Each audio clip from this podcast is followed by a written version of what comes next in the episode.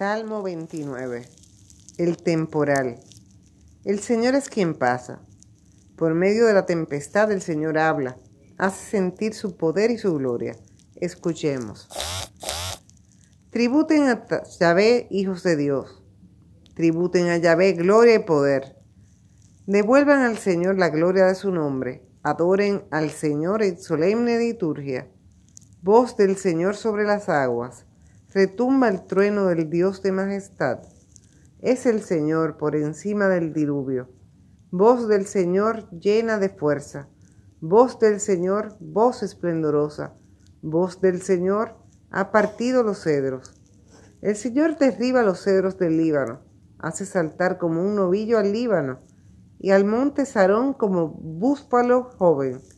Voz del Señor, se ha tallado relámpagos voz del Señor que sacude el desierto. Estremece el Señor el desierto de Cádiz.